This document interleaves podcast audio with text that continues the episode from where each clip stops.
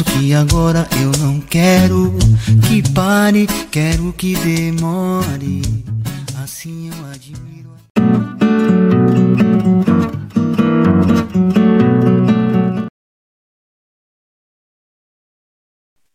Oi, pessoal, aqui é Renata. Primeiro, é primeira vez que estou participando do programa Quarentenados aqui na Deus Semana Cast. E queria bater um papo tranquilo, falar de algumas coisas que, eu acho que é necessário e, e atuais também. Queria fazer um, um é, fazer uma ponte entre o, o passado e o que a gente vem vivenciando agora e trazer assuntos que, que falam um pouco sobre isso. Tá? É, a ideia hoje é falar da, da Lei 10.639, sobre é, é, obrigar as escolas a ensinar a história e a cultura afro-brasileira. Por que, que isso virou uma lei, uh, a importância dela, uh, e como ela vem sendo usada. Então, chamei minha amiga Ioná, Ioná Santos, é, filósofa, economista, mestrado, fez mestrado na USP sobre ciências públicas, se, não, se eu não me engano, e ela tem estudado bastante essa, esse assunto, que eu queria estar dividindo com vocês. Então, Ioná, oi. Oi, Rê. É muito legal estar aqui com você, né, tendo a oportunidade de bater esse papo, né, acho que a gente precisa, né, conversar sobre educação, falar sobre relações raciais, conversar sobre o racismo, né, uhum. acho que uma das maneiras mais eficientes de lutar contra o racismo é falar sobre ele, né, uhum. Ah, porque o racismo brasileiro ele é tão ambíguo que ele se afirma na sua negação, né? Então, é, falar sobre ele é, é, algo muito importante, né? Faz parte aí dessa luta antirracista. Uhum. Então, eu fiquei muito feliz, né, com o convite. Espero contribuir, né? Espero levar um pouco de reflexão, né? Eu acho que é, todo professor, assim, e sobretudo todo professor de filosofia, né? Atualmente eu trabalho é, com educação básica, sou professora de filosofia.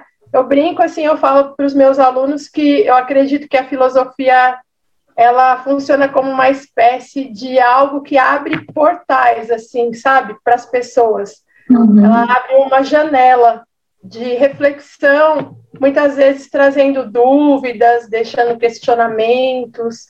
Às vezes a gente é, não, não traz tantas respostas, mas só o fato de você fazer as pessoas pensarem, né, desnaturalizarem as suas posturas, os seus comportamentos, uhum. as suas ideologias, né, isso é de grande valia. Então, eu espero contribuir com vocês hoje. Muito. E acho que trazer a filosofia também para os dias de hoje, pensar. É um. um para falar sobre isso com adolescentes não é muito. Tem que ter uma criatividade também, né? Assim, não é uma coisa muito simples. É, os, os jovens, eles eles mudaram, eles estão mudando e eles vão mudar também muito, né? Hoje eles têm mais acesso à informação, né? Até a gente fala, né, que hoje a informação ela vai chegar, né? Uhum. Às vezes ela chega num grupo de WhatsApp, às vezes ela chega através de sites ou de recomendações, através de uma série, chega às vezes uma informação através de um filme, uhum. né, de uma plataforma de filmes, a informação vai chegar. O que você precisa é ter discernimento, né? Saber escolher uhum. é, a informação que vai agregar algo para você, né? A informação uhum. que vai a, te libertar, que vai trazer para você uma maior consciência, que vai fazer com que você olhe para esse mundo e questione né, as coisas. Então, os jovens hoje eles estão muito antenados Uhum. Eles têm tido um maior interesse por filosofia. A filosofia ela se popularizou mais agora, né, nos, nos últimos anos. sobretudo com a, a expansão e a popularização e a demo, democratização da internet e das redes sociais. Hoje em dia nós temos é, youtubers, é, uhum. jovens que falam de filosofia, falam de sociologia. Eu falo para os meus alunos uh, nas minhas aulas virtuais, agora em virtude da pandemia, sobre o Aldino Vilão, que é um jovem que fala de filosofia, ele é um jovem periférico, uhum. e ele fala né, como a filosofia é, trouxe um despertar para ele, ele se apropriou da filosofia, ele tem um canal no YouTube muito interessante, uhum. e também falo para ele do Tiago, né, que é o chavoso da USP, que é um jovem também periférico, que consegue ingressar na Universidade de São Paulo, está uh, fazendo ciências sociais. Ele tem também um canal no YouTube muito interessante, de muita qualidade. Ele traz reflexões teóricas, sociológicas. Então, é, os jovens eles, eles estão Sim. acessando mais a filosofia e estão se interessando mais também. Uhum, procurando mais.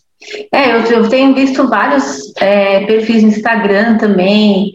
Uh, eu, sei lá, na minha época de escola, filosofia, todo, ninguém se interessava muito.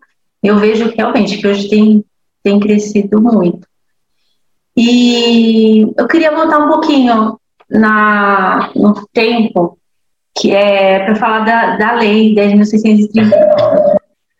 É, nós, nós tivemos a abolição da escravatura em 1888, aí a gente, as coisas não mudaram, assim, mudar, teve a abolição, mas é, eu, por exemplo, aprendi na escola, os negros estão livres, fazem o que quer, tem condições, está tudo tranquilo, e não é assim, a gente sabe das dificuldades que, que, que houve, que existe até hoje, depois teve a década de 30, uma força, a eugenia veio com uma força muito grande, é, tanto que é, é tinham, é, como é que fala?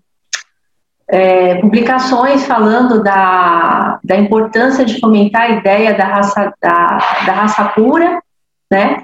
E depois, em 1900, 1888, veio a lei dizendo que a educação é para todos, e aí hoje a gente está em 2021, onde já tem essa lei a 10.639 há 18 anos, é, é, falando da importância, obrigando a, a, a, o estudo da cultura afro e da, e da história afro-brasileira. Mas, assim, quer dizer, a, a, a história vem acontecendo, só que hoje a gente sabe que não tem educação para todos, né? Apesar de ser um direito, não, essa não existe. E uma lei que não, e essa lei 10.639, de que forma que é, que, que, é possível fazer acontecer?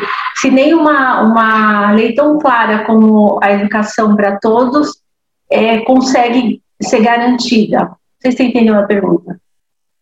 Ah, sim, sim, entendi, né? Acho que você está problematizando assim todas essas questões relacionadas à educação, né? E realmente uhum. o Brasil ele é um país uh, muito complexo, né? Em relação a essas questões sociais, né? Um país com abismos sociais, educacionais.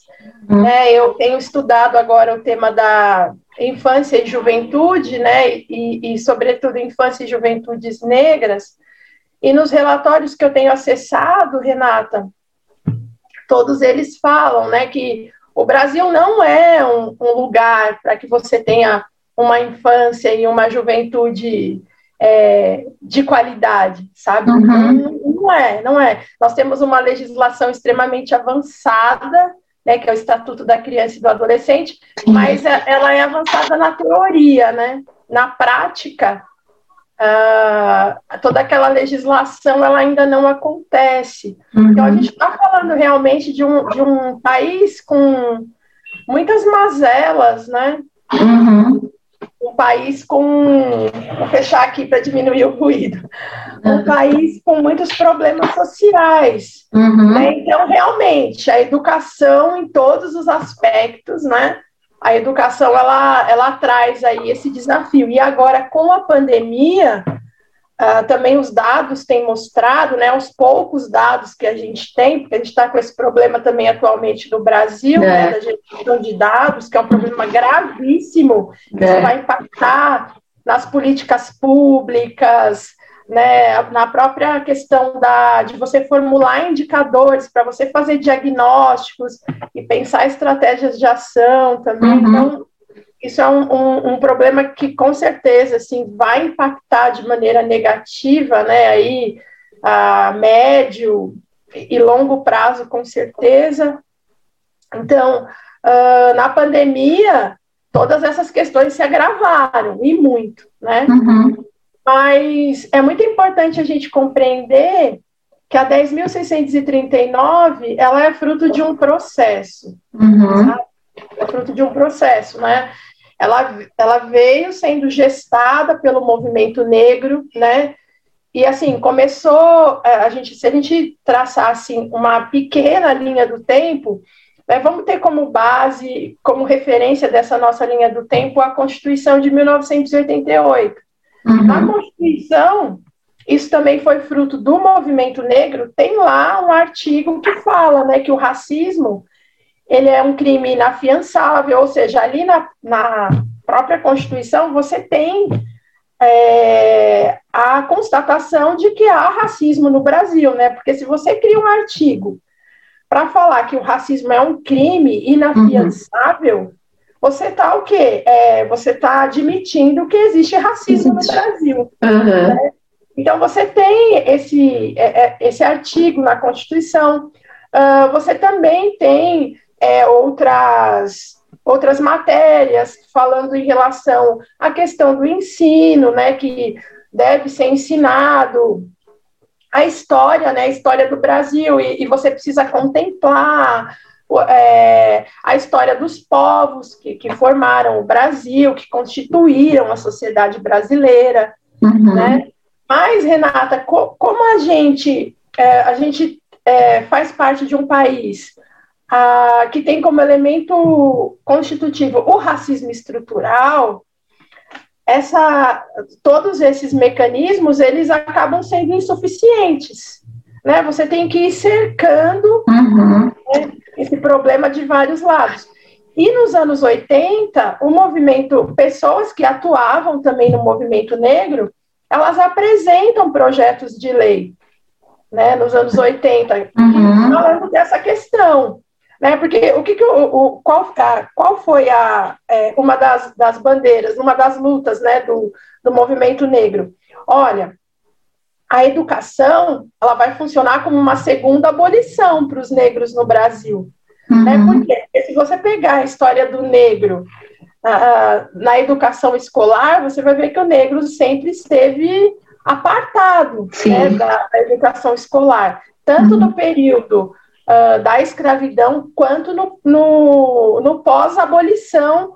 Você vai ver que o negro ele está sempre é, impedido, né? O acesso ao negro, o acesso do negro à escola é, é, um acesso muito difícil, né? É um acesso negado o tempo todo. Nunca inseriu, né? Hum, é, é, isso realmente sempre foi negado, nunca teve uma inserção, uma inclusão, né? É uma coisa muito. Sim, vai rolando, né? Assim, não tem um interesse mesmo, né? É, e aí o movimento negro ele, ele coloca essa pauta da educação, né? Como a educação é importante. E aí é, é muito interessante quando a gente estuda a 10.639, né? Porque ela, se você fizer um, um estudo superficial, né? E, e se você você precisa desconstruir o racismo que existe dentro de você, uhum. para que você olhe para essa lei e para que você veja uh, todo o potencial que ela tem, né, e, e toda a, a, é, todo o, o a, a, capacidade de geração que ela tem, de movimentação que ela vai causar em relação a toda essa estrutura racista presente na sociedade brasileira.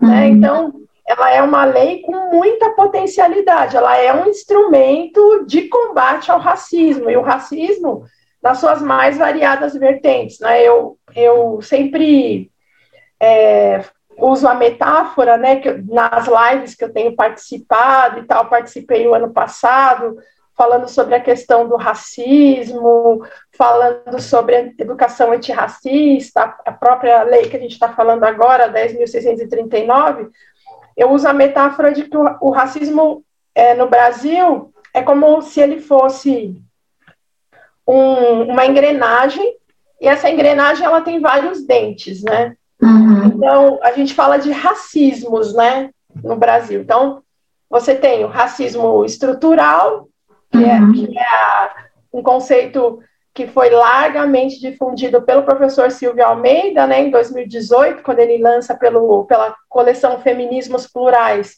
uhum. o livro O que é o racismo estrutural. Então, você tem o racismo estrutural, você tem, você tem o racismo institucional, porque se ele é estrutural, se ele estrutura toda, toda uma sociedade, né, do uhum. ponto de vista econômico, ideológico, educacional, uh, social, né, é, uhum. é, ideológico. Então, se, se, ele estrutura toda a sociedade, é, ele, consequentemente, ele vai ser um racismo institucional, porque uhum. a sociedade é formada de instituições. Sim. Então, as instituições vão internalizar o racismo, vão propagar o racismo. Então, ele é, ele é uma engrenagem com vários dentes. Então, tem o dente do racismo estrutural, o racismo institucional.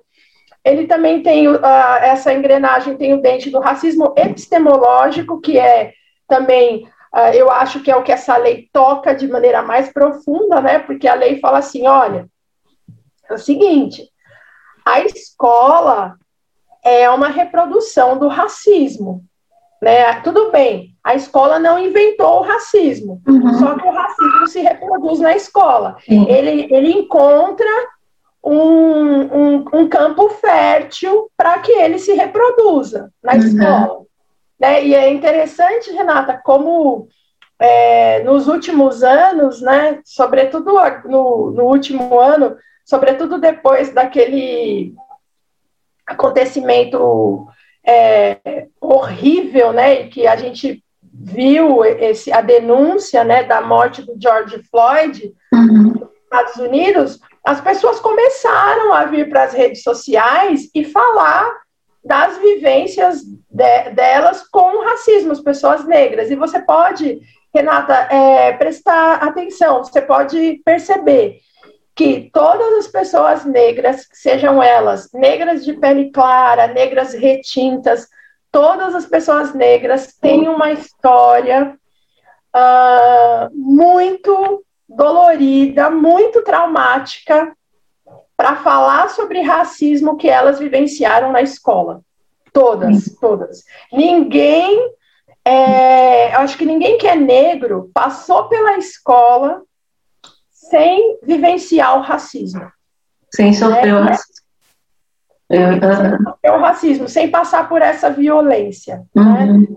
E eu acho que hoje, né, se a, se a gente pudesse aí estabelecer uma comparação, se a gente comparasse hoje com é, os, os, últimos 10, 20 anos, hoje uma coisa, um avanço que eu considero, eu acho que hoje o, as crianças e os jovens eu acho que ele, hoje eles têm mais oportunidade de falar isso, uhum. falar isso com os pais, falar isso com os professores, ou às vezes até mesmo vir na sua rede social e relatar o que aconteceu com eles, por exemplo, uhum. né? É, na minha época, né, eu fui adolescente nos anos 90, fui uma criança nos anos 80 e final dos anos 70, é, era muito difícil falar com os pais sobre isso, era difícil falar sobre isso com os amigos. Até entender, porque hoje em dia se fala, né? Eu, na nossa época realmente não, não se falava, não se falava sobre várias coisas, né? É, você acha que você conseguia entender que estava sofrendo racismo, os sentimentos que você estava tendo, o que estava acontecendo ali? Você acha que naquela época se entendia ou não? É, era uma coisa que ficava meio perdida? Então, Rê, falando assim da minha vivência, né, da minha vivência pessoal, como os meus pais, eles não eles não, não me deram uma educação é, para que eu enfrentasse é, o, o, racismo no meu cotidiano, uh, nas minhas mais variadas situações, os meus pais eles não falavam sobre isso em casa, uhum. nem comigo e nem com os meus irmãos. Então, assim, é, eu sou uma mulher negra, eu sou filha de um casamento interracial, então meu pai é um homem negro, minha mãe é uma mulher branca. E em casa, ali no nosso grupo familiar, eu era Ioná, filha da minha mãe e do meu pai, com todos os meus irmãos. Uhum. E assim, é, como a minha família é grande, né, é, são muitos irmãos, então assim, tinha uns irmãos que pareciam mais com a minha mãe, tinha uns irmãos que pareciam mais com o meu pai, né? Muitas vezes essas características se misturavam. E era isso, né? Era assim que a gente convivia, uhum. né? Entre nós ali no nosso grupo familiar. Uhum. Né? Os meus pais também, eu acho que a, a história de vida deles, a, a, própria trajetória deles social, né? Eles eram é, migrantes nordestinos, eles vieram para São Paulo para trabalhar, para construir a vida deles, né? Então eles eles saíram, né, das suas cidades no interior do Nordeste, ah, fugindo de uma situação de privação, privação econômica, né, de privação social. Então eles vêm para São Paulo para batalhar, para é, adquirir algumas coisas, uma melhoria de vida, né? Uhum. Eles pegam uma época também no, no, no, Brasil onde não podia se falar sobre uhum. racismo, né? É. Durante a ditadura militar, não podia se falar é, sobre racismo. Né? acho que isso acabou respingando na, na, na, nossa geração, né? Que não se podia falar sobre nada e você, você não refletia também e e, você, e aí as pessoas carregavam, né? As dores, as inseguranças, os maltratos, né? É, exatamente. E os meus pais, eles é, são pessoas, eram pessoas humildes, então eles tiveram um pouco acesso também à educação formal, né? Eles uhum. eram pessoas é, que tinham uma sabedoria de vida, né? Eles podiam não ter graus de instrução, mas eles tinham sabedoria de vida, uhum. né, eles tinham uma cultura ali que eles, ah, é, eles é, iam adquirindo, né, uma cultura relacionada à vivência deles, eles passavam isso para a gente, né? Então, eles também não tiveram muitos instrumentos, até porque eles estavam preocupados em garantir a sobrevivência é. dos filhos ali daquela uhum. família né, de seis irmãos, eles tinham que colocar comida na mesa e tal, então tinha toda essa questão, né? Eles também não tinham uh, muitas, muitos recursos né, uhum. né, para é, trazerem essa discussão, para falar com crianças, né? Então, é, eu lembro que a gente não falava sobre esse assunto. E a minha primeira experiência, né, que, que eu, eu, eu digo que é, o que eu lembro né, das minhas memórias. E você, como é, psicóloga uma, uma profissional da área da psicologia, psicanalista, né, eu, eu acho que você vai entender é isso que eu vou te falar é, com bastante propriedade.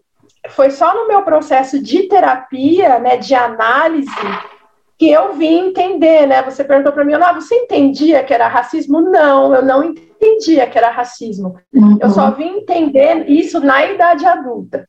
Aí, na idade adulta, através da psicanálise, através do processo terapêutico, eu fui voltar na minha infância, eu tive uhum. que voltar para aquela eu na criança e rever todas aquelas situações que eu naturalizei, eu internalizei aquela violência né? E eu não sabia nomear, então isso me fez um, um mal psíquico muito grande, porque quando você não sabe nomear as coisas, é, é muito difícil de você é, lutar contra uhum. elas ou até pensar numa estratégia de ação. Né? Quando você não nomeia, você não fala nada, é, né, para onde vai esse sentimento, né, que foi é, produto de uma violência? Isso vai para onde, né? Uhum. Você faz o que com isso? Então, eu só vim acessar isso, essas minhas memórias de infância, agora na idade adulta, e, e eu só pude fazer isso através de um processo de terapia, de psicanálise, que é também é algo muito dolorido, né? Não uhum. é uma uhum. coisa agradável, que você vai ter que remexer em, em, lembranças, em memórias, né? A escola. Perceber o quanto te afetou também, né? É. E, e, a escola é um lugar de muito afeto, né? Eu, uhum. eu sou professora e eu, eu, eu tenho essa consciência, né? A escola é um lugar de afeto, a escola é um lugar onde você constrói, constrói relações, a escola é um lugar onde você tem é, exemplos, figuras, né? Eu acho que a sociedade é engraçado, quer dizer, é trágico, na verdade, Renata. A sociedade brasileira ela tem um, uma visão muito cruel com o professor, né? Porque nós, uhum. professores, ou, ou, nós somos heróis, e aí a gente tem aquele papel messiânico, né? Que nós somos é, pessoas assim com poderes extraordinários, ou nós estamos no outro extremo, né? A gente também não tem importância nenhuma. E aí, sabe, ah, é só uma professora, né? Que, que importância isso vai fazer? Uhum. Então, a gente fica é, nesses dois extremos, e isso é muito ruim. Né? Conforme né? convém, né? Você é um outro conforme convém, né?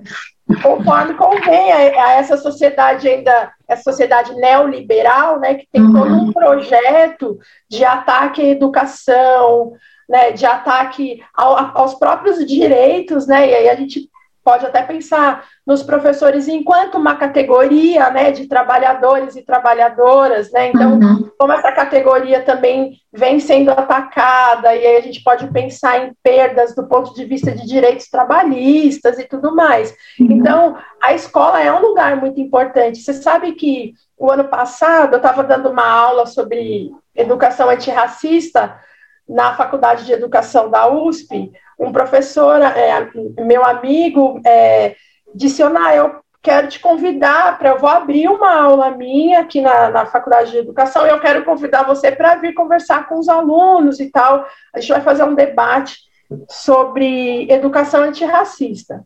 E aí eu prontamente aceitei o convite, fui, foi muito interessante, uma oportunidade muito rica.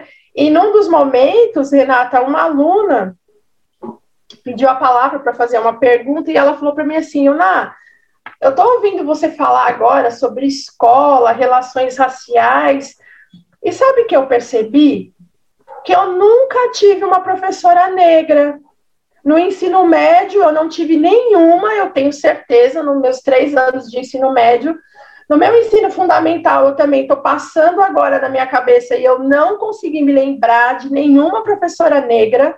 E na educação infantil, essas, eu não consigo acessar agora essas memórias, mas ela falou: olha, eu não tive nenhuma professora negra. Então, Renata, olha só, a gente está no país onde mais da metade da população é uhum. formada de pessoas negras, né, que são os pretos e os pardos. Uhum. E com certeza, é esse depoimento dessa aluna tá, estava no curso de pedagogia na USP, eu acredito que o, o depoimento dela não, não é o único. Não é, porque eu também nunca tive. Pelo que eu me lembro, e realmente é isso. É, é, é o, isso é sintoma do racismo estrutural, né? Uhum. Que o Almeida fala no livro dele, né? Uhum. é o racismo estrutural, como você vê que os negros, eles não, o acesso deles não é permitido, estrutural e institucional, Sim. né? É, não é negado o acesso deles. Uhum. Sim, é, é, desde sempre muito negado. Hoje a gente em, consegue encontrar negros, professores, negros médicos, negros advogados, mas assim, é uma parcela muito pequena, e isso agora, depois de século, né? Agora é que a gente começa a encontrar essas pessoas. E você, eu, eu li uma frase que eu anotei e eu não estou achando. Que depois que eu vou procurar aqui e, e vou ler para você. Mas é, o que eu queria perguntar o que eu queria falar é assim, o quando você, a criança vai para a escola, uh, é, muitas vezes numa condição ruim, porque não é, ou é muito longe, ou é, tem adolescente que já trabalha. Então, assim, como. É, e aí ela vai para a escola e não tem nenhum tipo de, é, de incentivo, ou não se identifica, ou é, não, não consegue é, entender o porquê está ali, ou então tem uma aula de história e falar. É, os portugueses vieram para o Brasil, trouxeram os escravos que trabalharam lá, e aí enaltece né, os bandeirantes, é, a, a, os portugueses, mas mal fala da escravidão, o que eles passaram, tiraram eles de lá, trouxeram para cá. Então, assim, é, como isso, o que isso acaba trazendo para a criança na escola, como isso pode é, influenciar a criança ou adolescente no futuro, né? É, acho que tem relação com o racismo estrutural, né, institucional. E, e aí eu fico me perguntando como é que, mesmo com uma lei como essa, como, como é, é tipo, quem veio antes, o ovo a galinha, sabe? Assim, é, como você tira uma como é que você consegue tirar esse racismo estrutural sem ter, é, é, sem conseguir praticar essa lei? Não sei se, você tá, se eu estou conseguindo me expressar. Mas, assim, a gente vê que ainda na escola é muito difícil falar sobre a cultura afro, né? Dá uma. Falar, é, os negros vieram para cá, foram escravos, acabou, você não ouve mais nada. Então, como é que você tira esse racismo estrutural? Como é que você coloca essa lei, né? Pratica essa lei? se o racismo está tá na instituição, está na pessoa, e as pessoas nem se dão conta disso, e aí como a criança consegue é, consegue ir para a escola e não se identificar, ou, entendeu? Como, como é que a gente consegue trabalhar isso? É, você sabe, Renata, que eu, há mais ou menos umas duas semanas, eu participei de um, de uma, de um evento, né, que falava sobre é, racismo no sistema judiciário e tal, e uma das pessoas que estavam falando, né, que estavam é, apresentando uma comunicação, ela, ela citou um, um argumento interessante, que é um argumento que é, as pessoas que, da educação que estudam né, relações raciais, elas, elas sempre levantam, né? Esse pesquisador, ele falou da, da o, o, seguinte argumento, ele falou, olha, uh, é muito importante que quando a gente vai falar sobre o genocídio da juventude negra, né, uh, a gente fale da evasão escolar, né, a gente precisa relacionar é, genocídio da juventude negra com é, violência policial, a gente precisa relacionar genocídio da juventude negra com evasão escolar, e a gente precisa relacionar evasão escolar não só com aspectos econômicos e financeiros, né? Porque qual é a explicação clássica, Renata? Olha, a evasão escolar entre jovens negros é maior, a taxa de evasão escolar, uhum. três, quatro vezes maior, se você comparar com um jovem branco, ela é maior, por quê? Porque esse jovem negro, ele precisa trabalhar, ele tem uma vulnerabilidade econômica, financeira muito maior, mais elevada. Então, por conta disso, ele sai da escola. Né? Esse é o argumento mais difundido. E uhum. esse, esse pesquisador, ele falou o seguinte, ó, pera lá, a gente precisa começar a relacionar evasão escolar com o currículo escolar.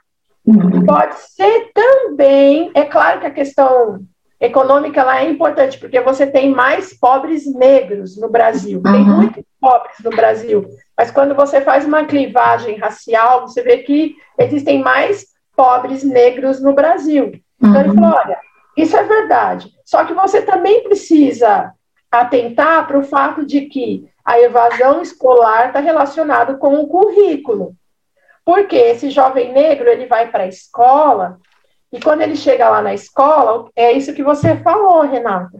Ele vai aprender história, e quando ele vai aprender, por exemplo, vamos pegar a África, né, ele aprende uma série de estereótipos relacionados à África, e o professor dele, que está lá, lá na frente, uma pessoa que ele, que ele é, admira, né? Alguém que ele olha e fala, nossa, meu professor. Ele sabe o que está falando. É, muitas vezes faz. Ele reproduz estereótipos, então, ele, sempre, ele tem um olhar para a África, uh, ele fala da África, com, ele tem um olhar extremamente estereotipado, inclu, com a África do passado e com a África do presente. É verdade. Eu tenho um amigo, Renata, que ele é professor de história, professor Ronan. E ele estava me contando outro dia que ele estava aplicando a lei 10.639 né, nas suas aulas, e ele, e ele falou para mim que ele fez o seguinte: ele estava trabalhando com ensino fundamental. O que, que ele fez? Ele pegou uh, fotos de, de capitais, de grandes capitais cosmopolitas do mundo inteiro. Pegou 10 fotos.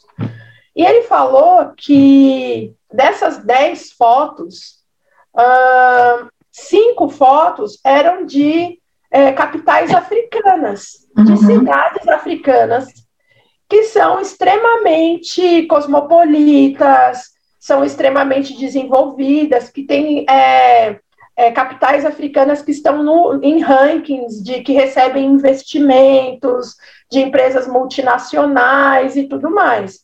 E aí ele levou só as fotos para os alunos. E aí ele fez uma sondagem inicial. Ele perguntou assim, gente, olha essa foto aqui. Uh, que cidade vocês acham que é? Aí os alunos, ah, eu acho que é Sydney. Ah, eu acho que é Bruxelas. ah, eu acho que é Amsterdã. E não era. Não era era a capital de uma cidade africana. Uhum. Então, ele falou para mim assim, não, olha só, os alunos eles têm uma visão estereotipada da África do presente. Uhum. Não é só a África do passado. Né? E aí, em relação ao passado, como você falou, né, parece que os negros, a história deles começa com o processo de escravização. Uhum.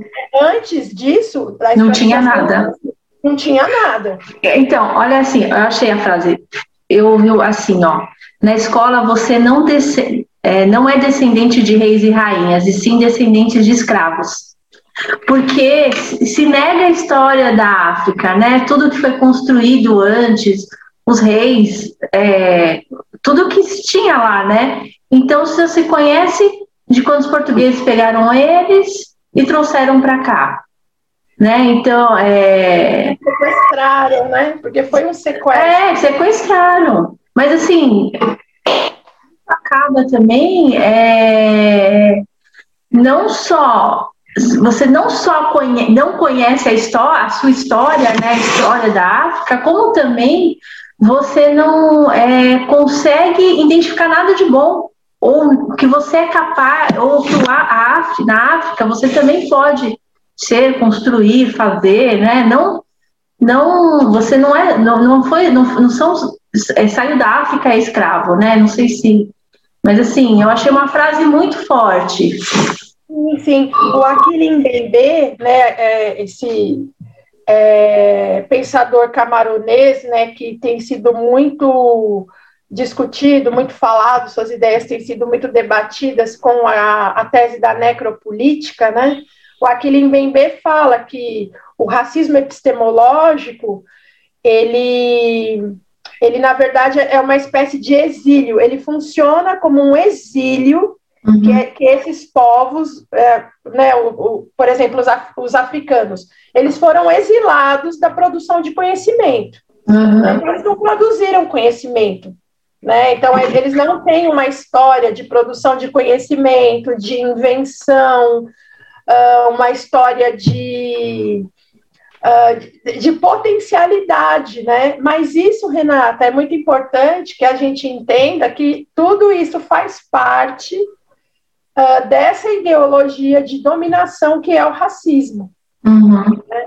Isso tudo faz parte de uma ideologia de dominação. Uhum. E eu acredito que a Lei 10.639 ela é muito importante porque ela bate de frente com esse racismo epistemológico, né? Uhum. O Boaventura de Souza Santos usa o termo epistemicídio, né? Que é quando você faz o quê? Você pega os povos que, que sofreram o, a colonização e você é, simplesmente é, aparta eles, você simplesmente tira eles da qualquer produção, de qualquer produção de conhecimento, né? O Boaventura de Souza Santos ele usa esse, essa expressão, né? O epistemicídio. Uhum. Então isso faz, faz parte, né? Do, do racismo. Essa é uma das estruturas do racismo, né? Porque como que você uh, tira a força das pessoas, né? Quando você tira a identidade delas.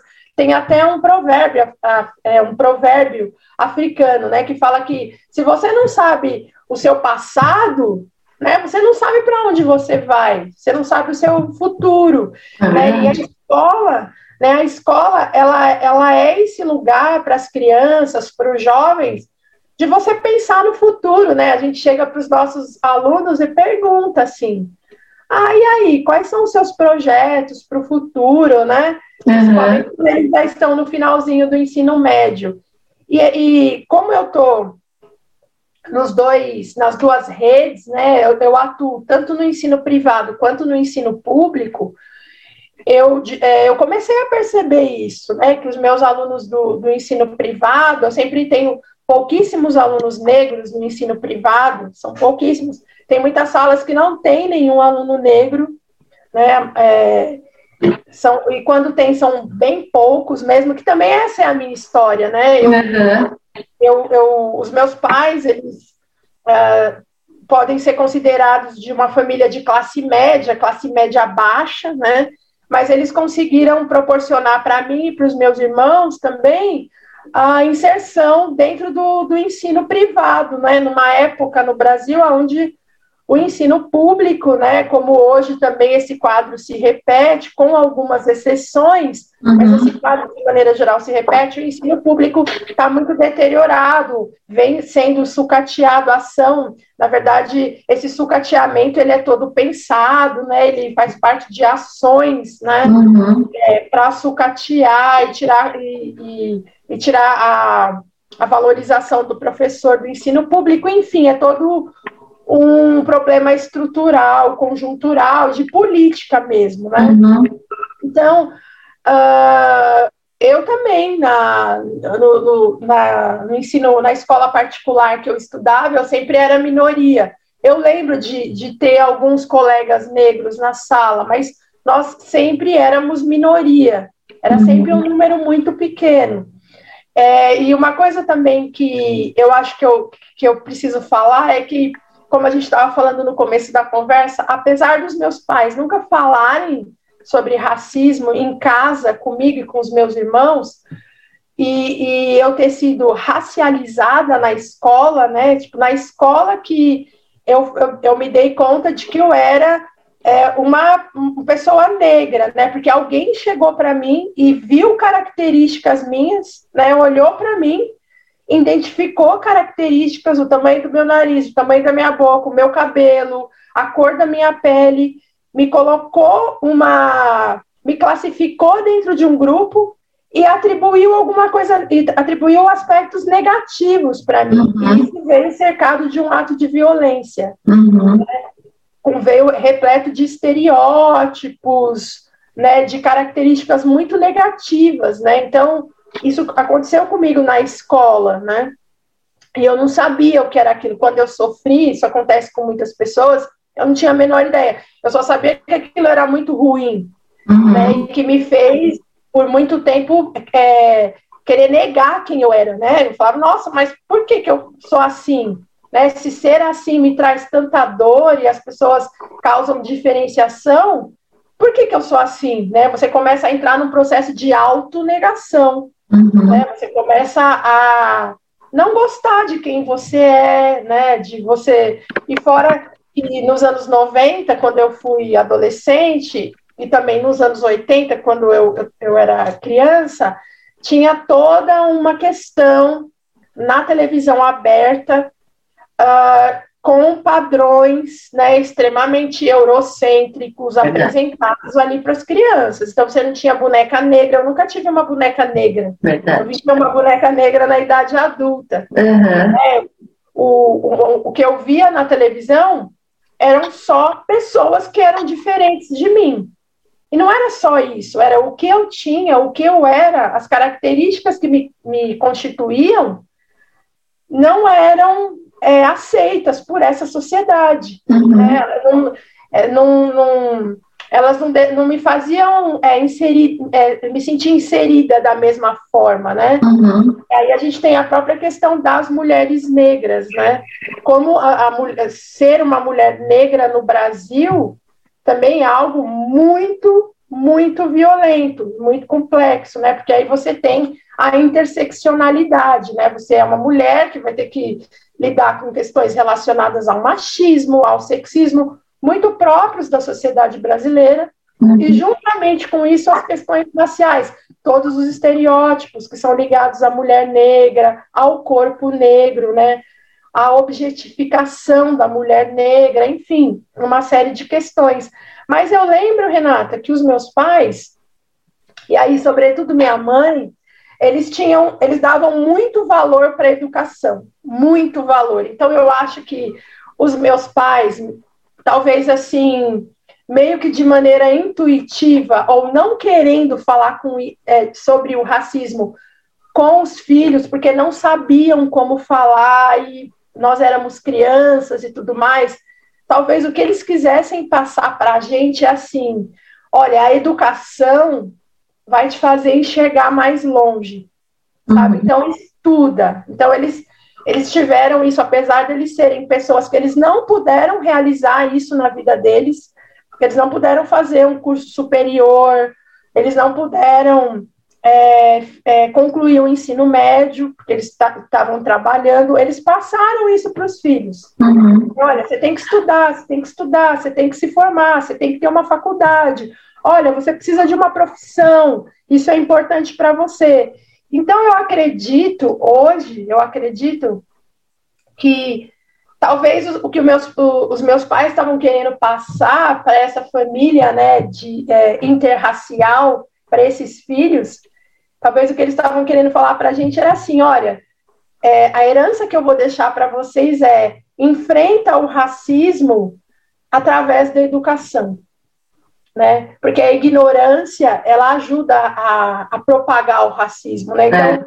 você, não, você não vai ser ignorante, você vai acesse o conhecimento, né? Porque o conhecimento ele vai te tirar desse dessa situação de violência, né? De, de uhum. barbárie, né? Que é o racismo. Então, eu acho que foi o que eles puderam, sabe? Dentro de todas as limitações que eles tinham é, econômicas, sociais. Eles sempre batiam nessa tecla, né? E eu lembro que eu acho que eu só consegui entender isso depois do processo de análise.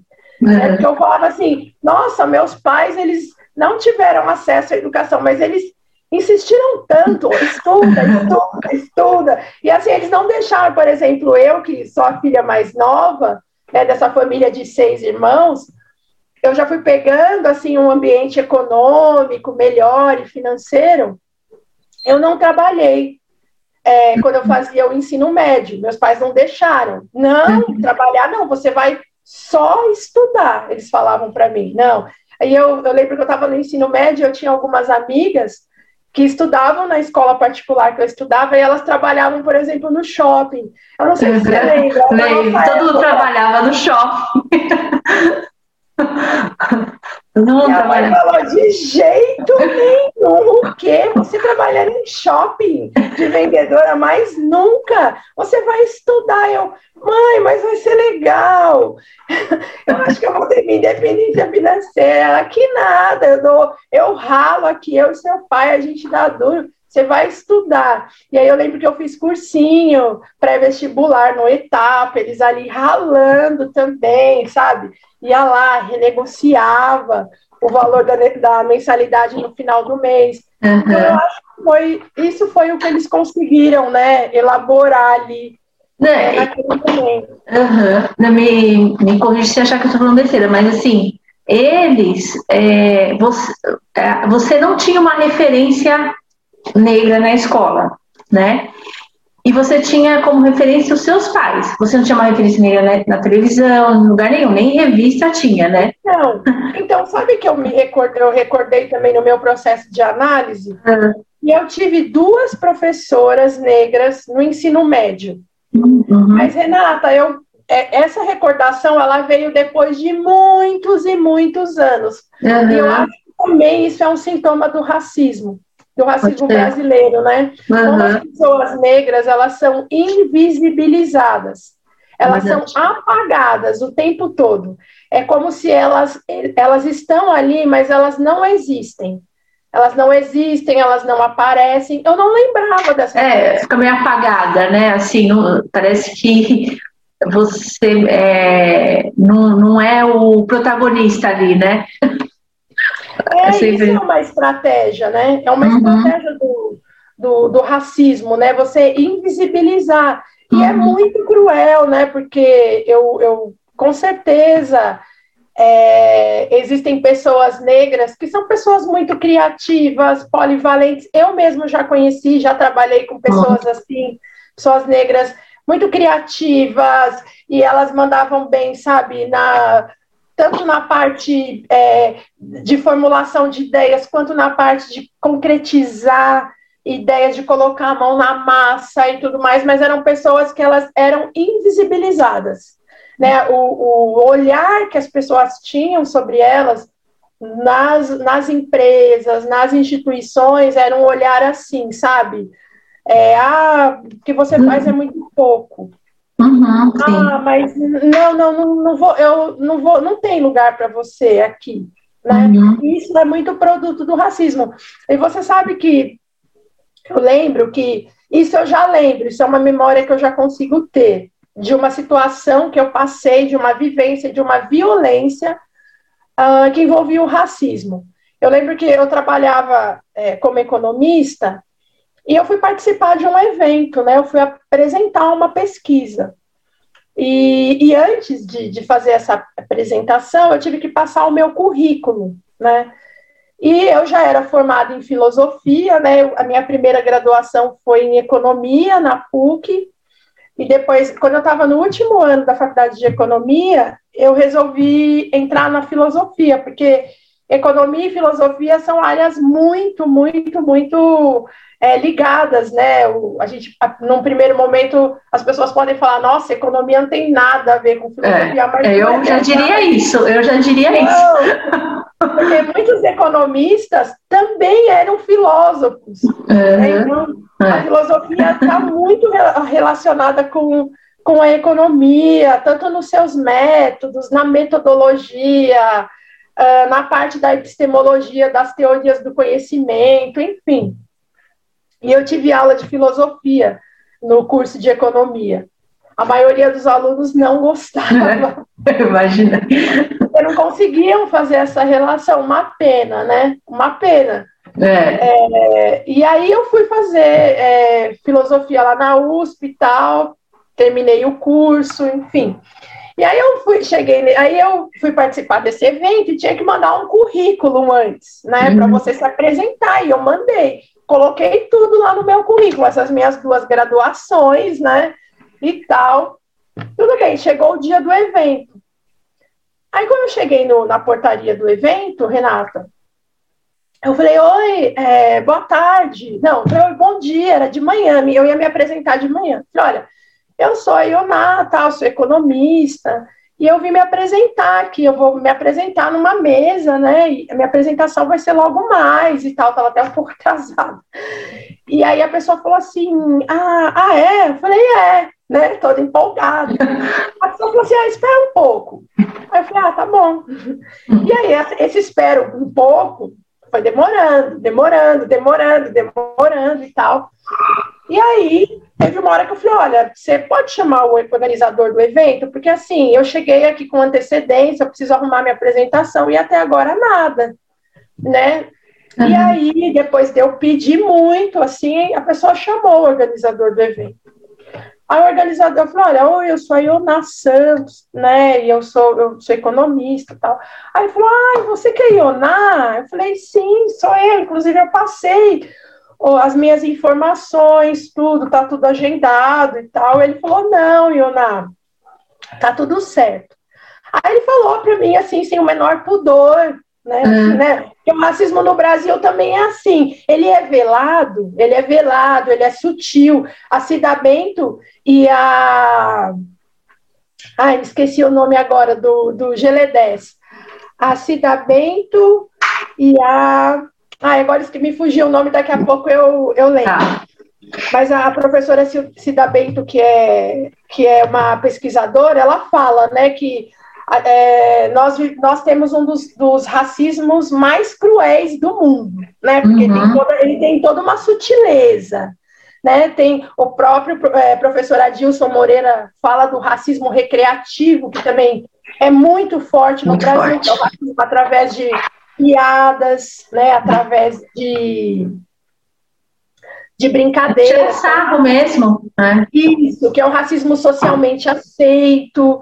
Uhum. né? Que as pessoas falam, ah, é só uma brincadeirinha, e você vai reclamar, as pessoas falam, ah, você não tem senso de humor. É chato. Brincadeira, uhum. que chato, que mimimi. Hoje é o mimimi, né? É, é. é. Mas enfim, aí, Renata, uh, essa pessoa chegou assim na minha cara mesmo, falou, falou então, Iona, sabe o que que é? É que com esse currículo aqui maravilhoso que você tem, eu esperava encontrar uma mulher branca, sabe, loira, de olhos claros, eu não esperava encontrar você. Então, você me desculpa, eu não, nunca imaginava que eu ia receber uma pessoa como você. Nossa, é isso. E, e, e você, até assim. Então, então é, é, esse também, esse também é um, uma, um problema das pessoas que sofrem o racismo, né? É uma violência muito forte. Muito Muitas forte. vezes você não tem nem como, você é pego de surpresa, né? É. Você fica sem ação, porque você é uma violência que ela vem tão, tão forte. E a pessoa você... tranquilamente achou que não falou nada demais. É, ele escancarou ali para mim. Uhum. E muitas vezes, Renata, é, as pessoas que são negras, e quando elas começam a identificar o racismo também, né, o professor Kabengele Munanga ele fala bastante disso, né? O negro que identifica o racismo, né? Como que a sociedade racista é, ela reage a isso quando você começa a identificar o racismo e você fala, você externa isso. Uhum. Você é revoltada, você, a pessoa fala assim, ai, mas eu acho que você não tem problema de autoestima, a pessoa acha que você tem problema de autoestima, ela acha que você, na verdade, você está vendo coisas onde não existem. Você está jogando o seu problema para o racismo, que não tem nada a ver, né? Que eu já ouvi, isso eu já ouvi muita gente falando. Ou que você está se fazendo de vítima, ou falando, ah, uhum. está se fazendo de vítima, olha é. aí. É. Né? E tem pessoas também, muitas pessoas brancas, como elas também não têm nenhum tipo de letramento racial, elas não falam sobre isso, né? Até eu tenho amigos que são professores que eles falam assim: Iona, como que eu vou falar de racismo na escola que eu trabalho se eu não tenho nenhum aluno negro?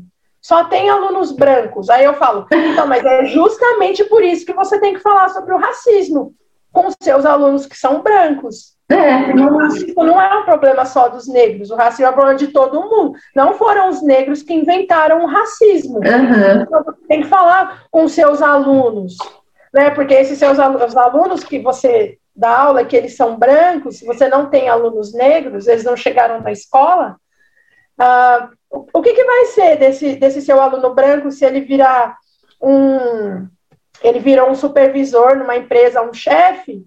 E de repente ele está lá trabalhando com uma pessoa negra. E aí, o que, que ele vai fazer? Uhum. Né? Ele vai. Assim, Não, e ele, vive num país de maioria negra. Como é que ele não vai não, não tem que saber, não tem que aprender, não tem que falar sobre, né? É, é muito, muito difícil. difícil. E, também vem, e também, quando a gente não fala sobre o racismo, né? Então, assim, se você é negro e você começa a ter consciência do que é o racismo na sociedade brasileira, como diz o professor Kabengele Munanga, se você fala, desculpa, se você fala sobre o racismo, você é um negro revoltado e um negro que está se fazendo de vítima. Uhum. Uh, também você, você, quando você fala, dependendo da pessoa que está ali te escutando, muitas vezes ela não tem uma escuta para isso. Muitas vezes ela, achando que ela está te ajudando, ela vai falar assim para você: ai, amigo, para com isso. Verdade. Ah, amigo, esquece isso daí. Ai, chega, chega, chega, vamos, vamos sair, vamos dar uma volta. É verdade. Ou então, ou então assim, ai meu, sai com esse cara, né? Sai com ela de novo, tipo, só fala disso, enche o saco, não pode falar nada que se dói e tal. Né, não tem o um mínimo de, de compreensão e não se sensibiliza a nada, assim, é incrível como as pessoas é, se comportam, né? Bem, eu acho. É, é, é, inclusive também tem até essa questão, né? Tem algumas pessoas brancas que falam assim, ai, mas esse debate sobre o racismo é muito pesado. Eu, aí eu fico me é, sentindo culpado.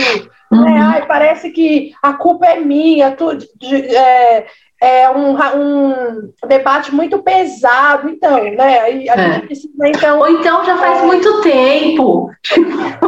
É, faz muito tempo, né? É, então a gente precisa organizar algumas coisas. É. Então, assim, né? O objetivo não é gerar culpa, mas o objetivo é o quê? Você precisa se conscientizar, você precisa é, saber que você também é parte desse problema e da solução que vai ter que ser pensada né? Uhum. Que você precisa, sim, ler sobre. Você tem que ler sobre isso. Você tem que ouvir as pessoas que passam sobre isso.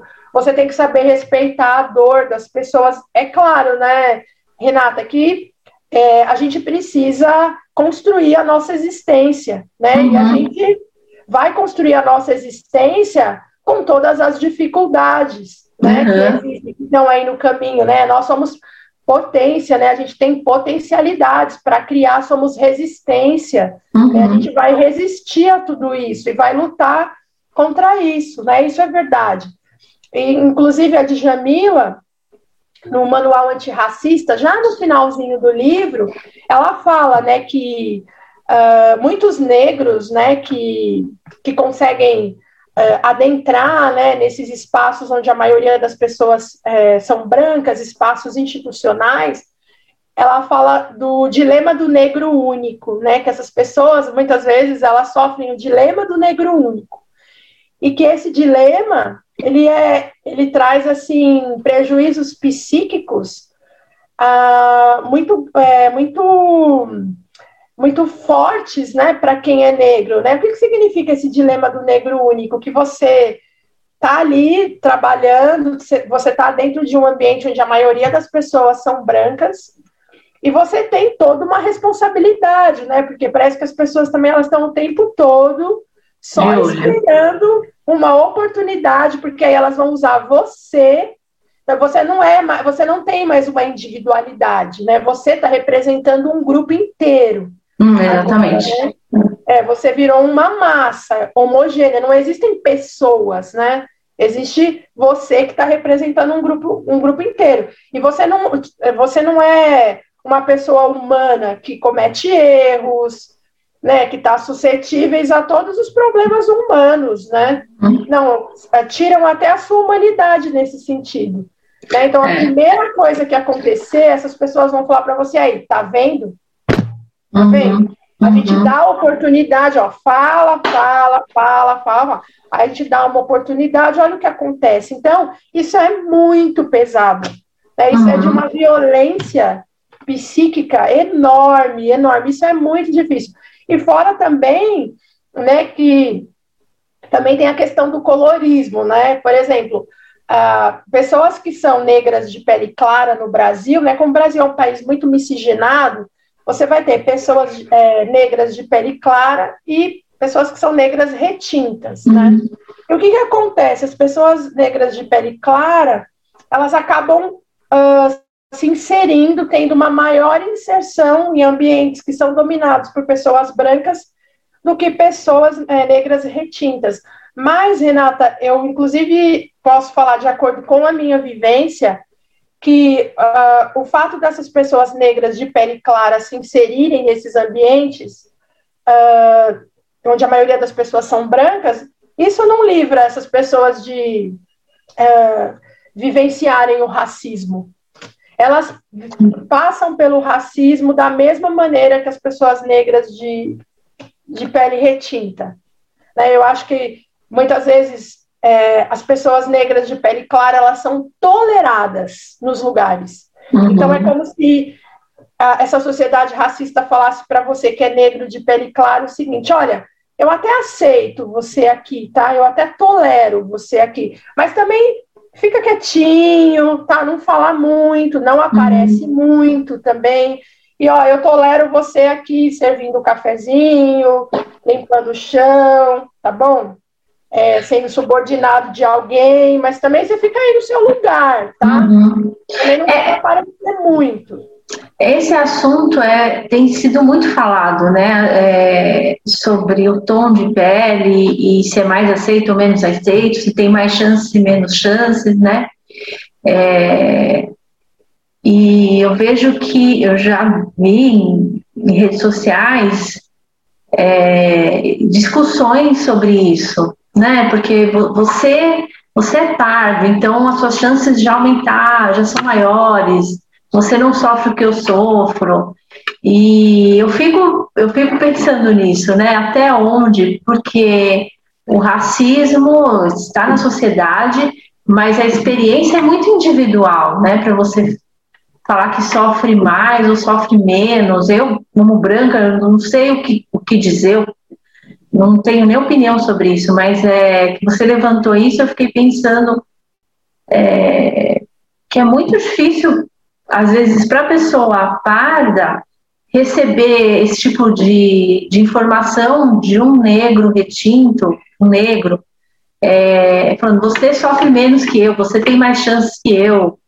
É, não deve ser muito, é, deve ser bem difícil, né? Porque aí a pessoa onde que eu me coloco, o que, que eu sou também, não sei se muitas pessoas têm esse questionamento, tem pessoas pardas que dizem que são é, que não são negras, né?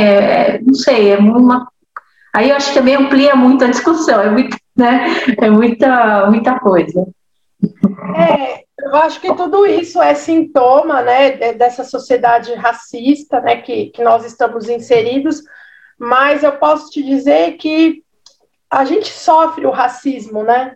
Uhum. A gente acaba sofrendo o racismo, uh, sendo afetado, né, por essa violência. Uhum. Eu acho que uh, tem, a gente tem esse problema também é, relacionado ao padrão, né, da, de classificação racial, que eu acho que isso é, é ainda é uma discussão que a sociedade brasileira vai ter que, que fomentar, vai ter que enfrentar, né? vai ter que uhum. promover. Uhum. Tem aquele censo, um famoso censo do IBGE nos anos 70, onde as pessoas se autodeclaravam, e essa autodeclaração ela era aberta.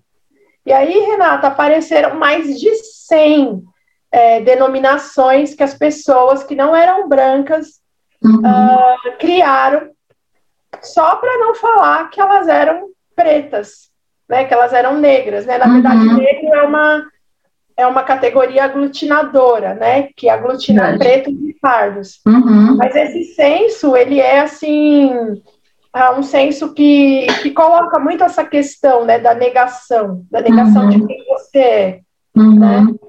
É. Mas eu acredito que na, nessa sociedade, né, racista, Uh, as pessoas que são negras de pele clara, elas sofrem o racismo também. Tá. Tem um outro mito também, que é a questão que também já foi muito vinculado na sociedade brasileira, né? E, e, quando eu fiz a minha graduação em economia, eu terminei em 2000, o meu, a minha monografia, né, no curso de economia, Lá na PUC, a gente é, tem que apresentar uma monografia no final do curso. Eu estudei discriminação racial no mercado de trabalho.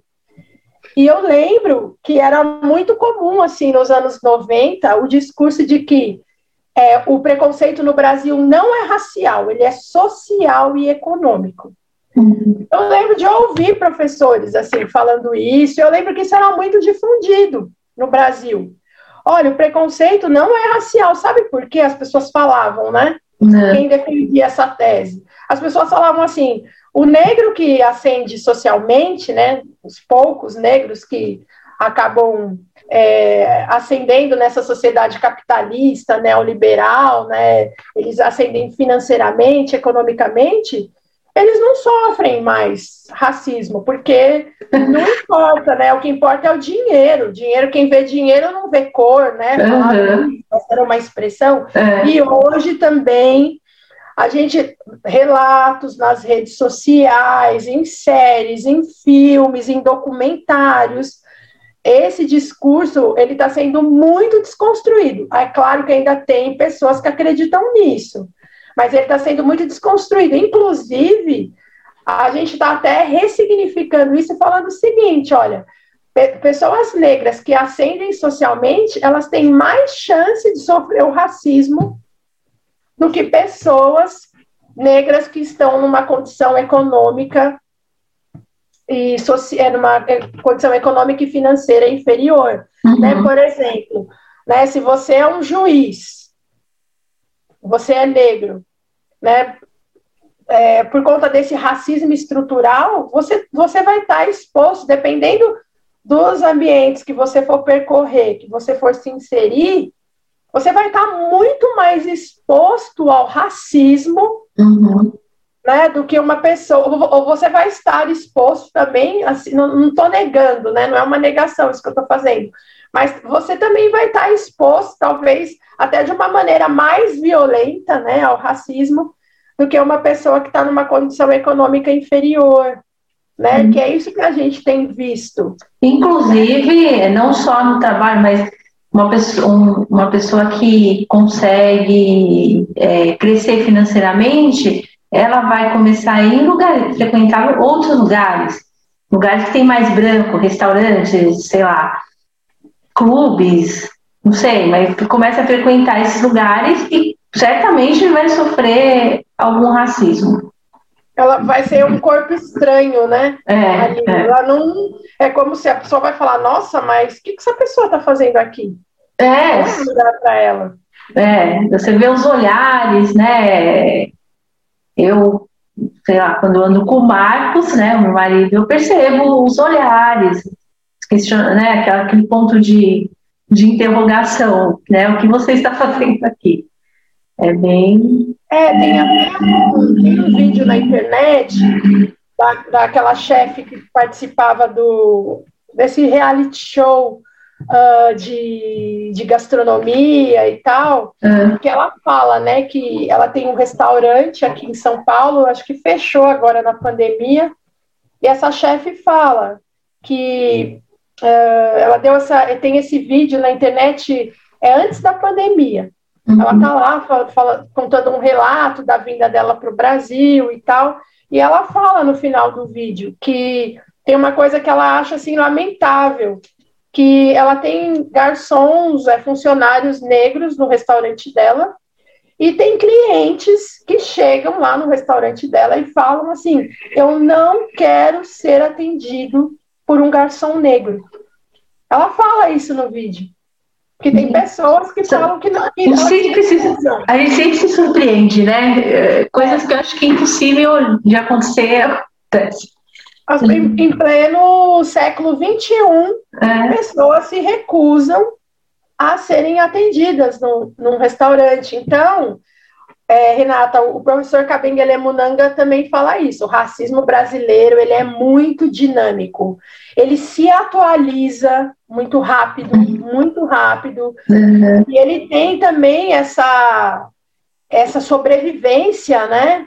Ele ele está muito também. Ele tem essa, essa esse caráter ambíguo. Tem ele vai operando também com a questão de você não querer falar, né, da negação. Uhum. É, tem um professor na ECA, da, na USP, o Ricardo Alexino, que uh, o ano passado, né, quando teve a morte do o assassinato do George Floyd, ele escreveu um texto, esse professor, onde ele falava do, do racismo enquanto um movimento midiático.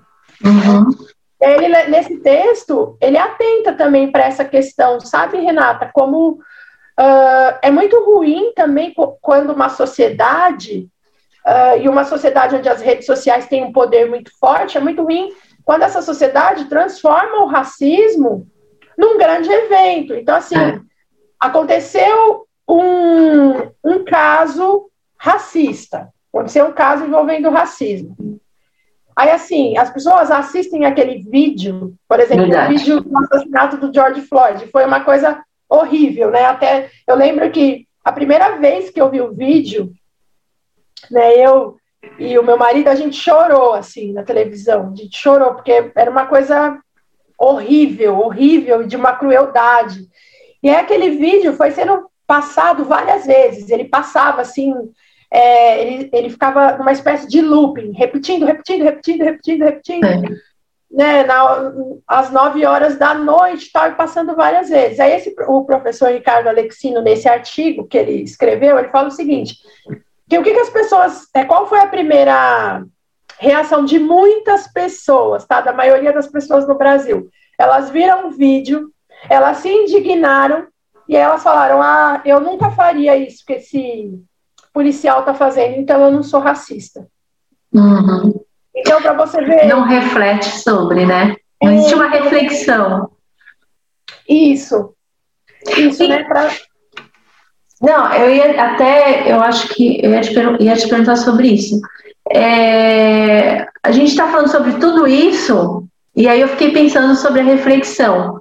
O quanto isso não seria positivo se fosse usar essa tudo isso que a gente conversou fosse falado nas escolas, se a, se a lei é, 10.639 uh, fosse utilizada para esse tipo de conversa, para falar sobre as questões raciais, para falar sobre a história, né? Uh, e aí até ia te perguntar, quanto é, isso é aplicado nas escolas hoje? Você tem uma ideia? Renata. É, então, a, a lei 10.639, ela tem, a gente não pode falar que, que essa lei ela não está sendo aplicada, né? O, o, que a gente tem é o seguinte, a gente tem uma variedade uh, de práticas, a gente não tem uma uniformidade, é, é uhum. esse uma das principais questões né, hoje que a gente enfrenta em relação à implementação dessa lei. Né? Essa lei ela, ela tem uma, um, um leque assim é, é muito amplo quando a gente vai falar das práticas. Então você tem uh, no Brasil e em São Paulo escolas que aplicam essa lei, as escolas que trouxeram essa lei para o projeto político pedagógico Ainda não, é, não são todas as escolas, é um número muito pequeno tá, de escolas, não é, não é, é não é um número uh, absoluto de escolas, ainda é pequeno o número de escolas que aplica a lei.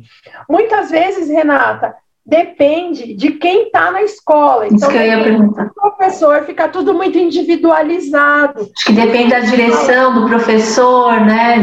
Isso, por isso uhum. que a uhum. gente fala que a lei não foi implementada efetivamente. Ela existe, ela é praticada em alguns estabelecimentos de ensino é, de educação básica, públicos, privados, mas você tem uma variabilidade ainda muito grande, muitas vezes depende né? E às vezes depende do professor, depende da gestão da escola, às vezes depende da comunidade. Eu já tive notícias que a, a comunidade escolar chegou e falou no conselho de escola: olha, eu tenho filhos, os meus filhos são negros, os meus filhos são brancos, e eu quero que a escola aplique a 10.639. Eu, eu exijo, eu exijo que esse tema do racismo seja, seja tratado. Eu, o meu filho ele é branco e ele estava brincando com um coleguinha negro e ele xingou esse coleguinha por conta da cor dessa criança, dos aspectos uh, que ele tem, né, fenotípicos. Então, uhum. eu quero sim, a escola precisa me ajudar nisso. Uhum. Né? Então, muitas vezes os pais, a comunidade escolar exige isso, né? Então, a gente tem uh, esse toda essa pluralidade. Nós também temos, Renata, alguns casos que são chocantes. Uh, que casos são esses? Uma professora resolveu, ela sozinha, na escola, trabalhar 10.639. O que, que eu quero dizer com ela sozinha? Essa lei não estava, é, ela não estava, não estava implementada, ela não estava ali inserida no projeto político pedagógico. Essa lei não fez parte uh, do, ela não tinha um local é, formal de discussão, né? Por exemplo, as escolas elas trabalham com as reuniões pedagógicas, né? As, os horários lá que os professores eles vão sentar com o seu coordenador e vão discutir questões teóricas, vão pensar suas práticas. Essa lei ela precisa fazer parte dessas reuniões, porque nessas reuniões a gente fala sobre o quê? Currículo, avaliação, a gente fala sobre frequência, sobre evasão, e o que acontece?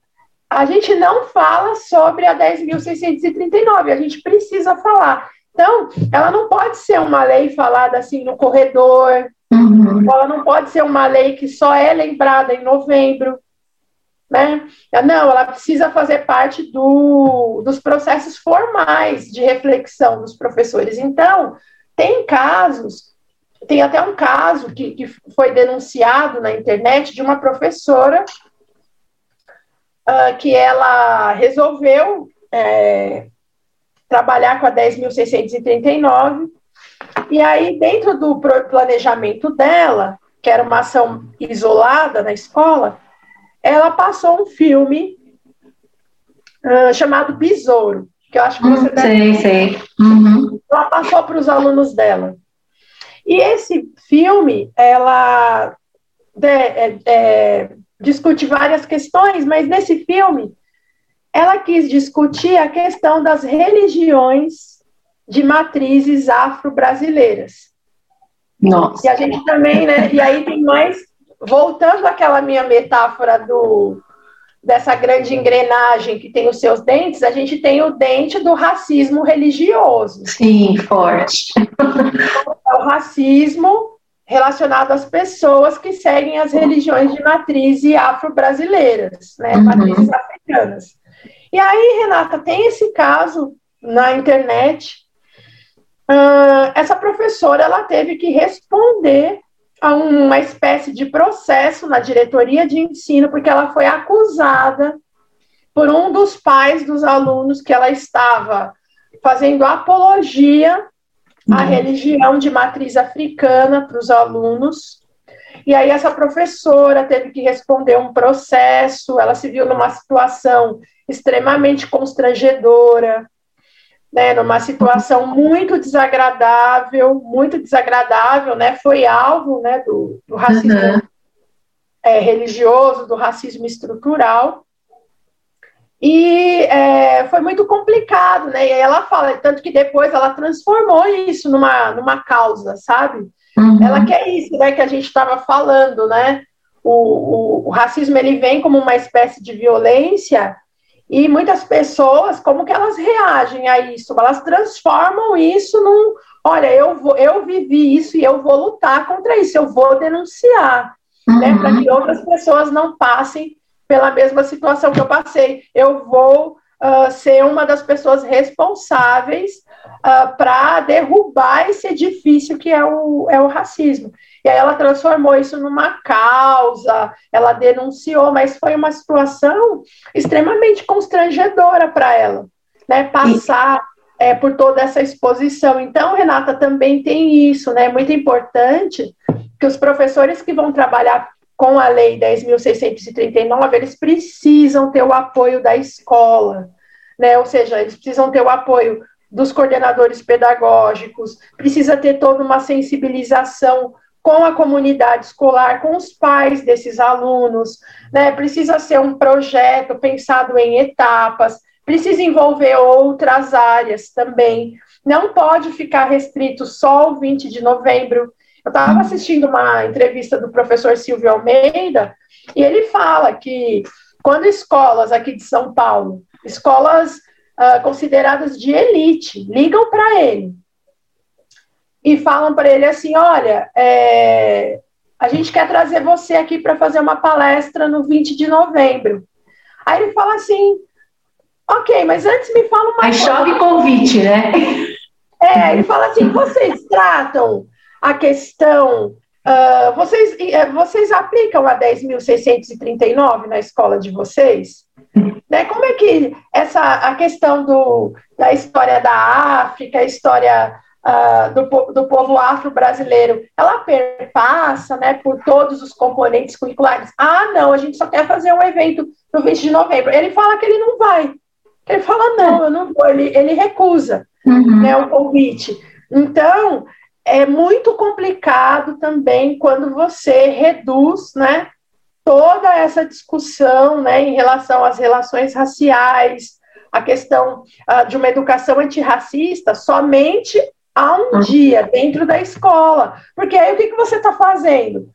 Você está trabalhando só aquele dia, mas o professor que volta para a sala de aula, para dar aula, ele não repensou o currículo, é. ele não repensou a maneira como ele está olhando para aquele conteúdo, ele não, se, ele não se desconstruiu, ele não desconstruiu o racismo que muitas vezes pode estar tá dentro dele. Uhum. Então, isso não vai surtir efeito.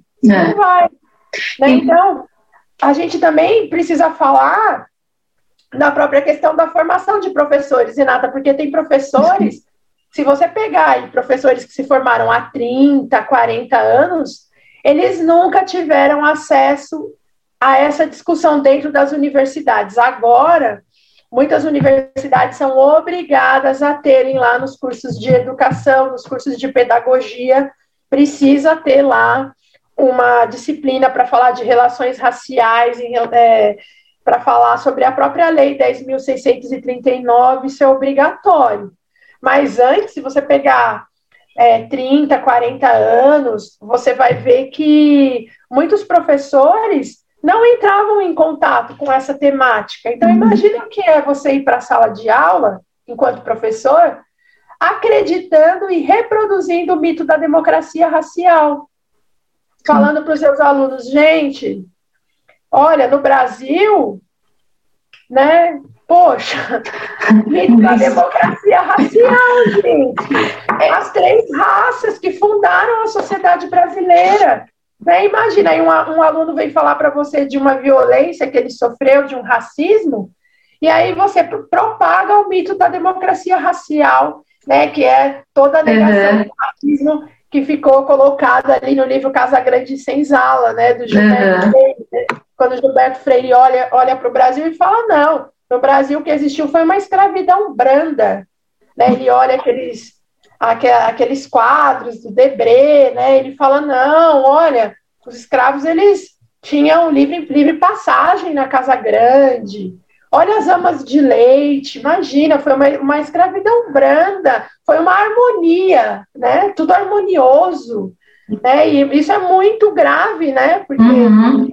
tira toda a questão da violência, que foi algo feito à base de muita violência, também tira a própria questão da resistência do povo negro, que foi um povo Sim. que lutou né, que e a uhum. lei 10.689 ela também traz isso. Você vai ter que falar para os seus alunos de uma história de resistência. Você não vai poder falar para os seus alunos que a capoeira foi uma contribuição dos negros. Uhum.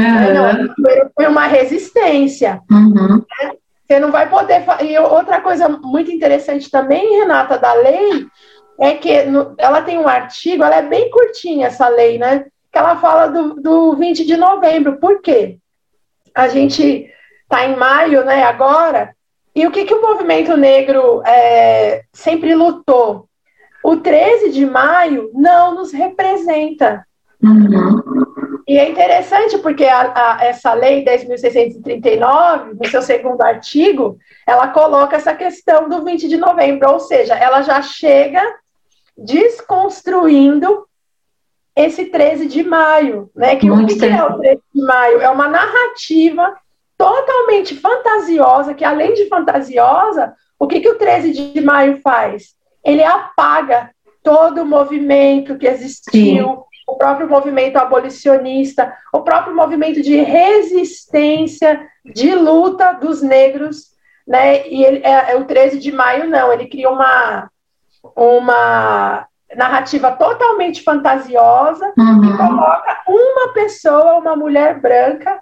É, o branco que salva, mais uma vez, né? É, então é muito interessante que, que a 10.639 ela traz também muito. Ali, é, falando, olha, o 20 é o 20 de novembro, é, né, que é a data que, que nos representa, né? Não é, ela não fala do 13 de maio, mas eu acho que fica subentendido fica. ela afirma, né? Uhum. O 20 de novembro. Então, eu, eu penso que é isso, Renata. A gente é, precisa, né, caminhar ainda para esse para esse momento de implementação real mesmo da lei, mas tem muita gente produzindo coisas, tem muitos professores também, né? Eu, eu mesmo tenho é, percebido, tem muitos cursos de filosofia africana né? Tem muitos pesquisadores oferecendo cursos agora em tempos de pandemia. Uhum. Né? Muitos professores podem fazer esses cursos online, são cursos, é, cursos acessíveis é, em termos de valor. Muitas vezes, esses professores também que oferecem esses cursos de, de filosofia africana ou cursos de história da África são professores negros, Uh, são professores que muitas vezes também eles fazem um sorteio, eles colocam bolsas uh, no, nos cursos, então quem não pode pagar, eles sempre deixam ali, sabe, um número de alunos é, que vão ter uma bolsa. Então, eu acredito também, Renata, que tem muita gente trabalhando. Aí, falta muito, mas tem muita é. gente é, também fazendo coisas, movimentando, colocando essa, essa lei é, em prática. E uma vez eu vi uma pesquisadora falar que é, é, essa lei também, ela não fala só de, de conteúdo, sabe? Essa lei, ela fala de uma atitude, ela está falando do olhar, sabe? Do olhar do uhum. professor. É o professor olhar, é, é ele mudar o olhar dele. É você, enquanto professor, você vai dar uma aula, sei lá, de matemática, você não pode apagar a contribuição que os árabes deram à matemática, você não pode apagar a contribuição que os egípcios né, deram para a matemática. Eu sou professora de filosofia, né, e eu falo para os meus alunos: olha, pessoal, a tese do milagre grego, né, de que os gregos teriam inventado a filosofia de maneira é, abrupta, espontânea, como uma espécie de milagre, né, é, é uma farsa. Né? Uhum. Os gregos eles, eles entraram em contato com outros povos. Tinha filosofia sendo produzida no Oriente, tinha filosofia sendo produzida no, no Egito, no norte da África. A filosofia não tem uma certidão de nascimento. Se existe humano, existe pensamento. Se existe pensamento, existe filosofia. Então, você falar que um povo criou né, uma forma de pensar e você exclui todos os outros povos, e sendo que esse povo entrou em contato com outras culturas, com é, culturas muito tradicionais, muito tradicionais, que também já estavam né, num processo de desenvolvimento muito avançado. Uhum. Né? Então, é, a gente não pode, né, não pode reproduzir isso, né, porque isso é uma farsa, né, Renata? É uma farsa. É. E também é um reducionismo, né? Você reduz, você é, redu, é, reduz, a, por exemplo, a, a, grega, né? A história grega. Você reduz a história, porque você pega dali para frente, né? Não vai, não vai para o que aconteceu antes, né? É, eu acho que é, é uma, fazer uma reflexão mesmo, construir o pensamento e não simplesmente falar é, matemática é assim, assado e pronto, né? É aquilo que a, que a Chimamanda Ngozi fala, né? contam para a gente uma história única, né? uhum. né? é uma, na verdade, é uma história única. É, é a mesma história, é. sempre, sempre. São sempre os mesmos protagonistas. Né? É. é. Talvez é, nós, professores, a gente tem esse dever né, de, de pedir para que, e principalmente nós, professores de filosofia, né? Pedir para que os alunos parem toda vez que for, for apresentada uma história única para eles, para que eles parem e perguntem, né? Que uhum. história ou quais histórias existem por trás dessa história única? Quando você faz isso, você está alargando seus horizontes epistemológicos. Você está atuando contra o racismo epistemológico, né? E não é você é, tirar tudo que a gente tem e substituir por uma outra visão. Não é isso, não é substituir é uma coisa ou outra, né? Uhum, é somar. Uhum. Que a gente chama de pluriversal, né? É, uhum. É, nós da filosofia a gente está questionando atualmente esse tema universal, né? Porque uhum. é, um, é um universal que só fala de um povo, né? É um uhum. povo que se diz universal. Então a gente está falando de uma concepção pluriversal. Uhum. Poxa, que legal. Muito, muito, assim, finalizar com a, essa ideia da filosofia, né? Eu acho super importante e necessário, porque eu, eu acredito que a filosofia, eu, eu tive filosofia só na faculdade, nos dois primeiros anos, e eu acho que foi matéria, uma das matérias mais importantes que eu tive, porque ela te ajuda a abrir, né? Você não. É isso que a gente está falando. Não ficar naquele pensamento, aquela, naquela história, aquela coisa fechada. Você expande, você consegue pensar mais sobre, sobre o que está em torno de você, sobre as coisas que estão acontecendo, como estão acontecendo, por que estão acontecendo. É, extremamente necessário. Todas as escolas deveriam ter filosofia. Eu acredito. É uma pena, né, Renata? Porque é. a gente está vivendo tempos assim de muito tempos de ataques, né? As, sobretudo é. nas ciências humanas. Muito. Né? É uma pena, é lamentável, mas eu acho que isso também não é à toa.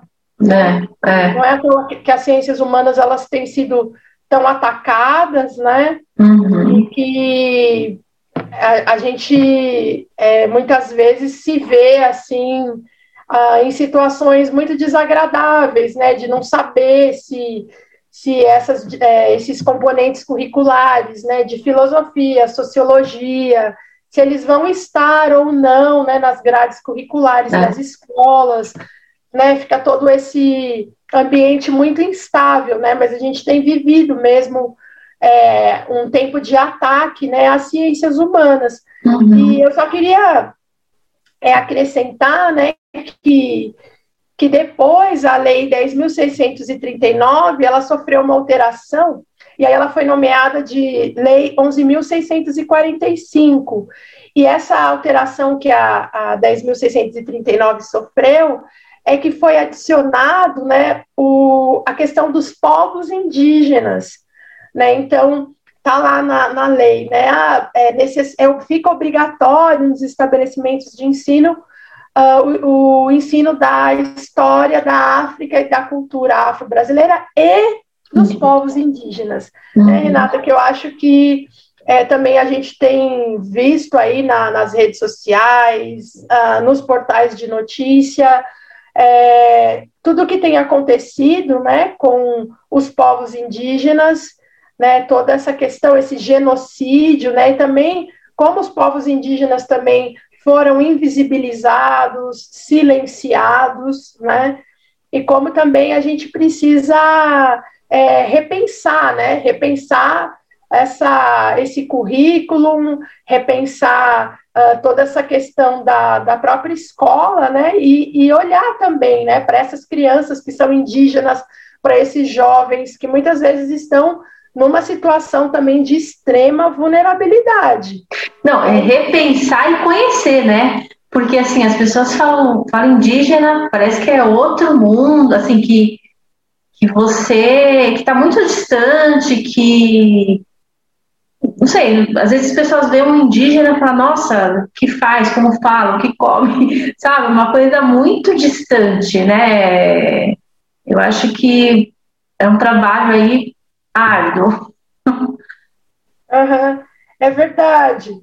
É, mas eu acho que a educação também ela tem uma, um grande potencial, né? Hum, eu acho que sim, tudo sim, passa sim. pela tudo passa pela educação. Sim. E eu acho que no Brasil a gente só vai conseguir, né? Até no começo da nossa conversa você tinha é, meio que me perguntado um pouco sobre isso. Eu acho que a gente vai é, conseguir é, desconstruir o racismo, lutar contra o racismo através de políticas públicas. Uhum. Né? As políticas Sim. públicas elas são importantíssimas, né? Você faz um enfrentamento ao racismo estrutural, ao racismo institucional através de políticas públicas. E a 10.639 ela é considerada por muitos especialistas como uma política pública, né? Uhum. Porque ela traz, né, uma reparação, é, verdade. uma reparação, né? Para que que uh, o povo negro, né, que, que que faz parte de mais da metade da população,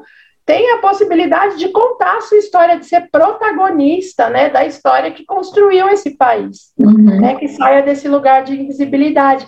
E agora que eu consegui lembrar, é, que eu estava tentando lembrar para você a, autora da frase, né, que uhum. o, racismo, o Brasil tem um dos racismos mais sofisticados do mundo, Uh, quem disse essa frase foi a Sueli Carneiro, que é a presidenta do GLE10, uhum. né, que é uma, uma organização muito importante muito no, legal. combate contra o racismo. Então, lembrei uhum. o nome da Sueli Carneiro, está ao lado da professora Cida Bento também, uhum. que é uma grande pesquisadora das relações raciais. Iona, muito legal, obrigada. Não, não tinha muito o que falar, eu queria mais é ouvir mesmo, porque eu acho que é um assunto importante, delicado, que, que, tem, que tem que se refletir mesmo e conhecer e, e tentar ampliar né, essa lei para todas as escolas, né, não só algumas. Então, queria te agradecer muito e foi muito importante para mim escutar. Ai, obrigada, Rê. Obrigada também foi é uma oportunidade é, bem interessante para mim, assim, no sentido de contribuir, né, contribuir é, com as minhas vivências, é, contribuir um pouco com o resultado da, das minhas pesquisas, né, do que eu venho pesquisando. É, também quero falar que eu, que eu é, gosto muito desse projeto, né? Quarentenados, quarentenados, né? E também gosto muito do, do projeto da Deus Samba, né? Do, que é um projeto uhum. de afroempreendedorismo, que eu acho muito interessante também, que o afroempreendedorismo tem um papel muito importante na luta contra o racismo. Muito. E falar que a gente está junto aí nessa luta, né? Nessa uhum. luta contra o racismo, por uma sociedade mais inclusiva, né? Uma sociedade onde as pessoas possam ter o direito de ser, né? De ser.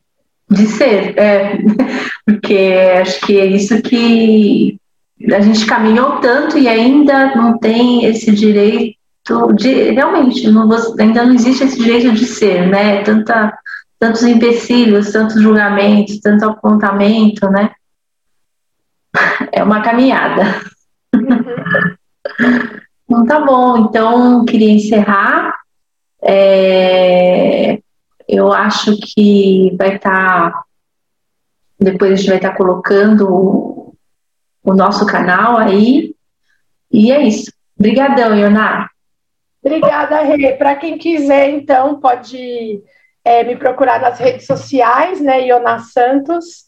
E depois, se quiser indicações bibliográficas, é, sugestões de leitura, é, pode é, pedir meu contato ou mesmo Isso. me procurar nas redes sociais.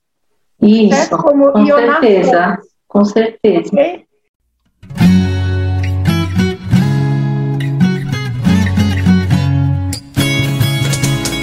Lá fora ainda chove Confesso que agora eu não quero que pare, quero que demore. Assim eu admiro.